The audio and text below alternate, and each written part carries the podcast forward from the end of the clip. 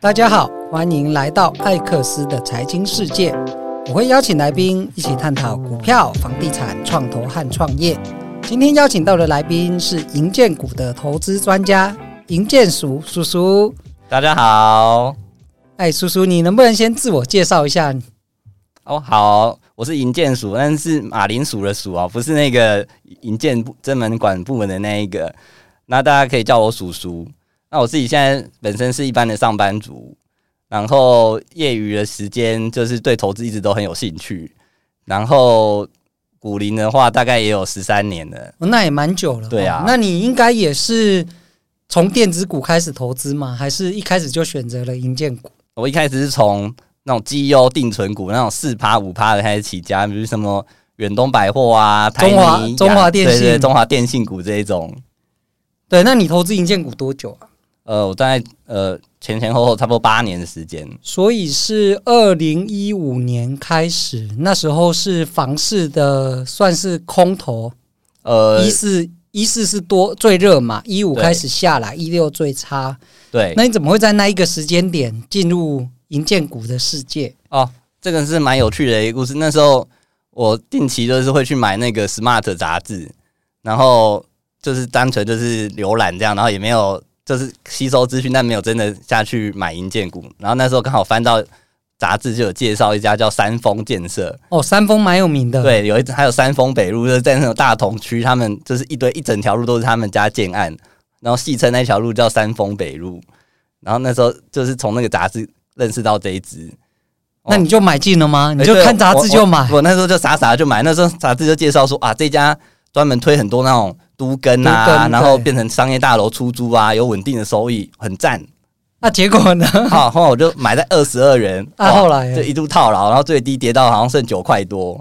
那为为什么会这样？呃，因为我刚好那时候不懂营建股嘛，然后杂志说的也没有错，他他是专门做都跟，然后呃也有稳定的收入没有错，但是呢，它最大的来源其实还是就是靠那个一次性的建案的认列。哦，就是那个通常银建股会。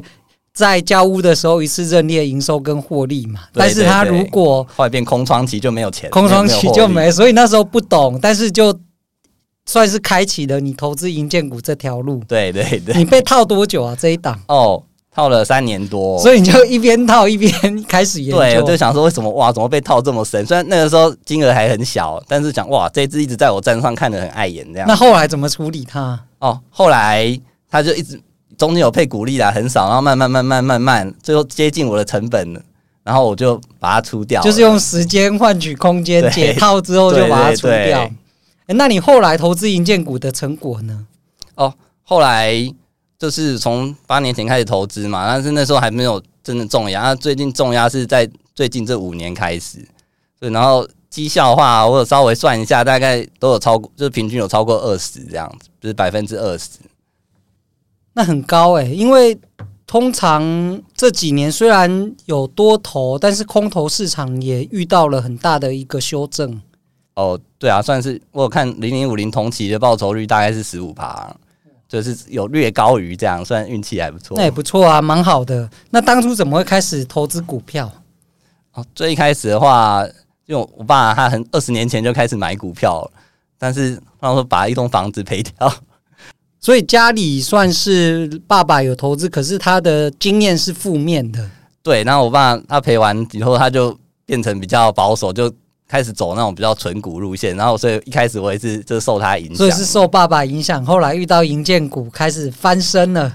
哎、欸，对对对，可以可以这么说。哎、欸，那你后来在投资银建股这条路上，你有没有什么样特别的经验？特别经验吗？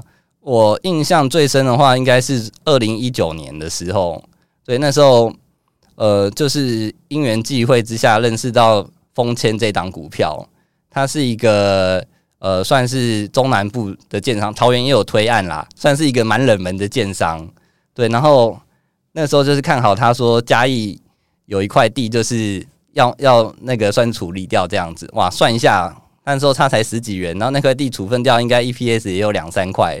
然后加上他有一些建案，想说有搞头，然后、啊、然后呢，就就重压，对，我就把我大概应该有压了那时候一半的资金吧，然后从十三块开始日往下买。二零一九年底那时候疫情还没有爆发，然后我就开始买买买，哇！然后不知道疫情突然来了，然后结果跌到只剩下六块多。对，那那时候你做了什么决定？我中间的过程就是一直买，一直买，买到那时候我记得我的账户好像只剩下几千块，就是这反正它它跌就我就一直买，因为我怎么算它的那个价值，就至少应该要有十五块是这是以上这样子，所以我就是从那低于我的价值，然后我就一直买，一直买。那后来呢？后来疫情大概我记得应该是三四月的时候吧，对，就开始 QE 了。对，然后它就拉连续拉了好几根涨停，然后大概涨到十四十五块左右，我受不了，就差不多就全部出清了，就会有赚到钱了吗？对，但是后来谁知道它转到涨到三十几块？那你学这这一档股票让你学到什么？第一个就是发现银建股真的有搞头，这是是真的价值可以事先就是可以算出来，然后如果愿意蹲的话，就是总有一天它会被看到。那另外一个就是发现，它其实如果如果你有认真在追的话，翻倍是有可能，因为它后面其实还有其他的那个资产处分，我是没有追到，所以没有想到它后面其实隐藏价值这么大，所以才涨到三十几元。这样听起来，就是你也要很清楚的去掌握这一家公司的经营状况，那还甚至是它的基本面以及未来的发展。也就是说，你是一个比较重视基本面的投资人。对，我算是，如果真的要硬说的话，我也算是蛮忠实的那个基本面的信仰者这样子。那你有试过什么总经啊，或是技术分析啊这些东西吗？有啊，其实总经或是技术面还是筹码，像之前有一档股票就是蛮大蛮会拿来存，像新复发，之前有一段时间它有要被纳踢出零零五六啊，诶诶，那纳入，然后又被踢。对，纳入零零五六，然后我那时候连续追一个月的筹码，然后想说，哦，这样子会可不可以跟上那个法人的脚步，看他们到底是不是可以炒一波这样子？对啊，那后来有炒一波吗？后来我在他要纳入之前买了很多，然后就纳入之后，哇，真跌超多，就是、啊、为什么会这样？对，就跟我完全想的不一样。一般人想说，就是纳入零零五六，不是会有很大量的筹码去把它吃下来吗？对啊，结果后来跟我想的不一样，是在。纳入之前有很多法人都去吃了，但是他们就是打定主意要在零纳入零零五六那一刻全部倒给就是零零五六，所以反而那个卖压比他的买压还要强更多，所以这是反而那一次是。所以其实如果拿银建股来做短期的短线交易，可能不是一个好选择，可能也会被利用。对，对，那也是就是就是所以。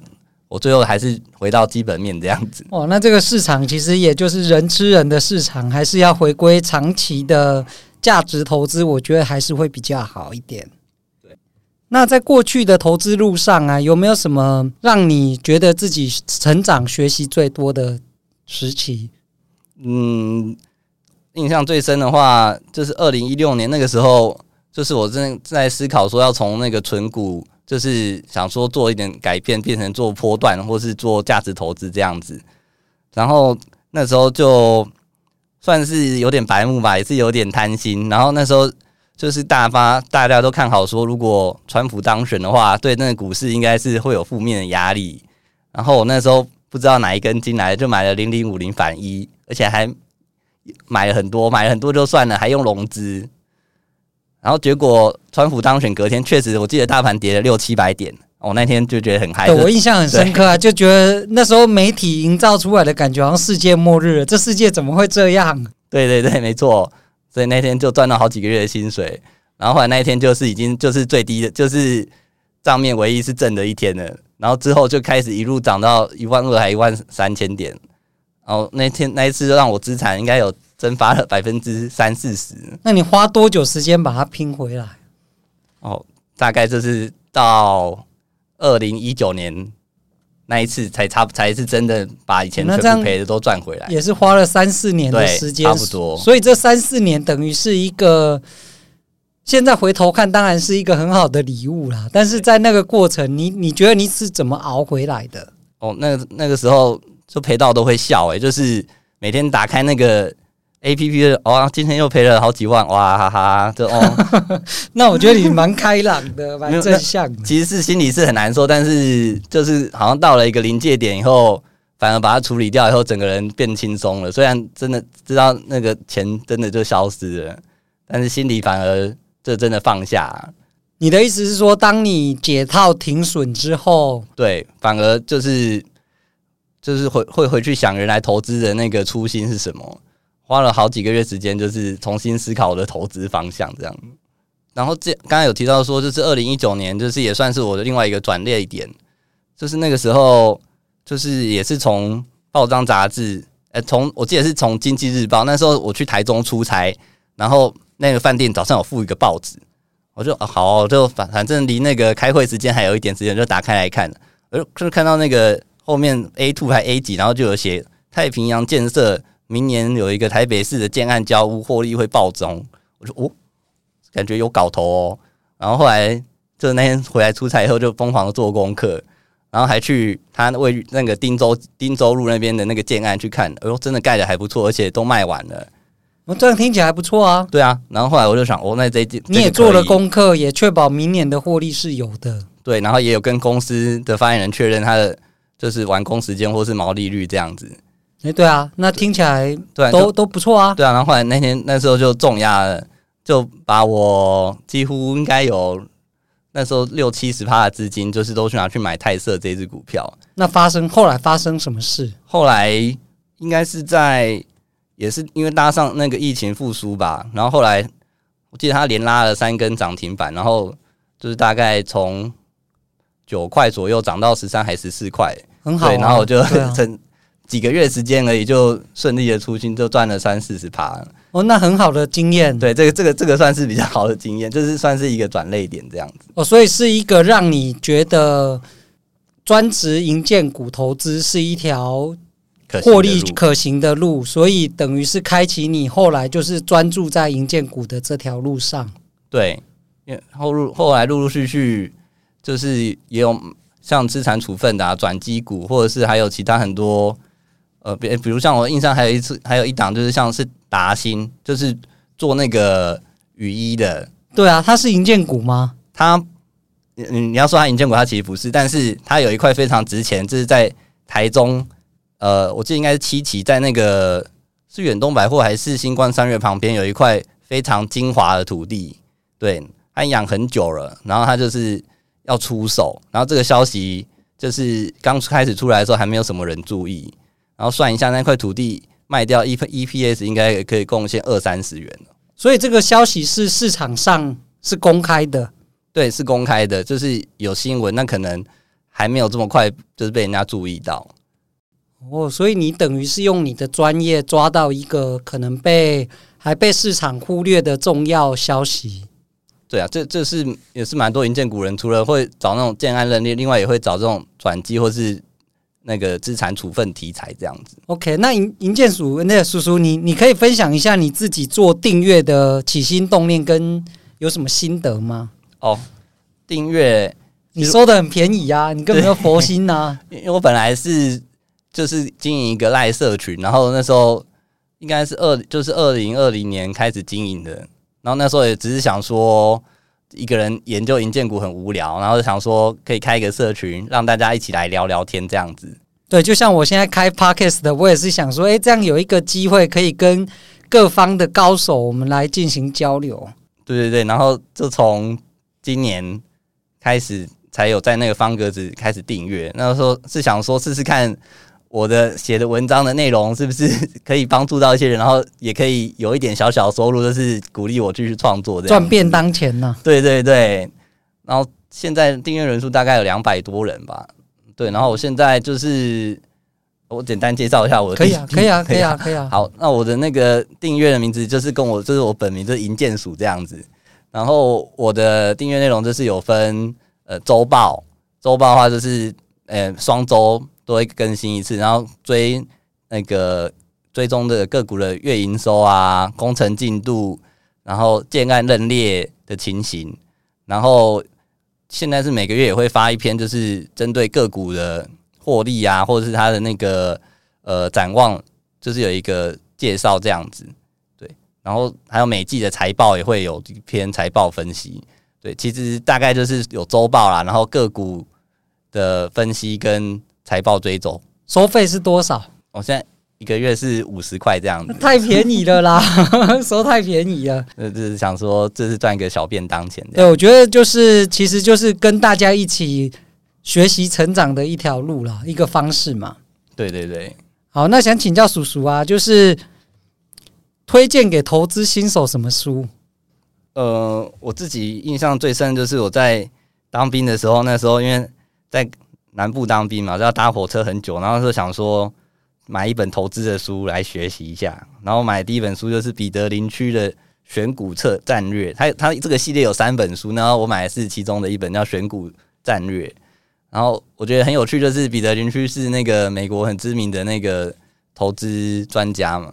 然后他这本书，我觉得他是专门 for 适合我们这种散户的，就是他有介绍我们散户对于法人的优势在哪里，像我们可能有时间优势啊，我们有进出比较弹性的优势等等，然后或者是介绍一些可以避开地雷股，或者是说财报要注意什么。那在台湾也适用吗？呃，就我观察，我觉得最适用的，我觉得是它对于转机股的这个概念，可以多分享一点吗？可以，像呃，印象中他有介绍，呃，应该是银行吧，然后就是可能遇到一些呃非系统性风险，然后股价有可能就是腰斩这样子，但是用长远来看的话，其实这家公银行的金流可能是没有问题的，然后总有一天它会站回来的。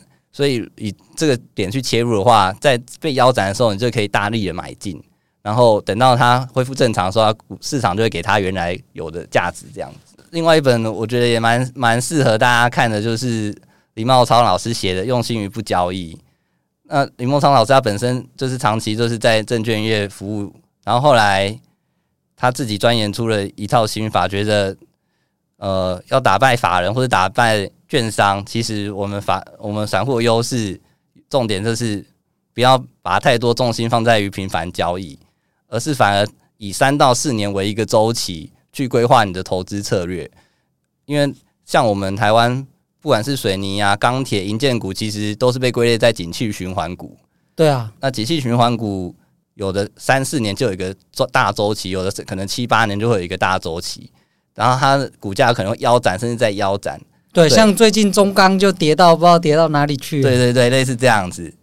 像银建股，我觉得就很适用。他说“用心与不交易”的这个概念，就是有时候建案空窗期一来就是三四年，然后但他可能他可能有一个超级大案，四年后你已经预知它就是会完工，那他这三四年中间可能股价都是非常的低。那如果你用一个三四年这个时间轴去看的话，你现在这个价格买入，有可能四年后就是会有一个翻倍的价值，这样子。我觉得就是可以套用李茂昌老师这种，就是以长比较长时间去规划你的投资策略，不要把你的眼光放得这么短。对，因为我觉得在投资或者是职业规划人生上也一样，就是不要只看一年内发生的事，应该要把眼光放远一点，放到三四年甚至更长期的角度来看。我觉得不管是投资或是人生。都会有比较好的成果。那最后想请教叔叔啊，就是如果重来一次啊，你会给自己什么年轻的自己什么样的建议？我觉得我会跟年轻的我讲，就是不要自己一个人就是埋头苦干，因为常常自己一个人有时候有些盲点，就是你不管怎么样就没办法跳脱出来，会被那锁在那个框架里面。像我最近经营社群跟订阅以后，认识了很多银建股投资的朋友。然后我的视野开了很多，然后在研究某一档标的的时候，我们其实互相讨论，都会有一些不一样的观点。那有可能我觉得这次很好，或是我获利算得很好，但其实我漏了一些地方。我朋友他再算一次，就发现诶，其实这档其实没有想象中这么有投资价值，或者其实潜价值潜。在价值更大，对，甚至是刚刚您您有提到，就是有些个股它可能有些银建股，它可能要卖出土地或是买进土地的消息，那大家都可以做一个情报的交流，还有专业上的讨论嘛？对，就是全台湾有朋友的话，就不怕没资讯了。那一般人可以加入这个社群吗？可以啊，我们赖社群都有欢迎大家。那从哪边搜寻，或是要怎么进入？只要在赖搜寻营建署，就可以找到有一个营建署的呃营建股价值投资的群组。哎、欸，那不是要密码吗？还要怎么拿到？私讯你 FB 吗？哦、呃，对，Facebook 私讯营建署，我就会跟你讲。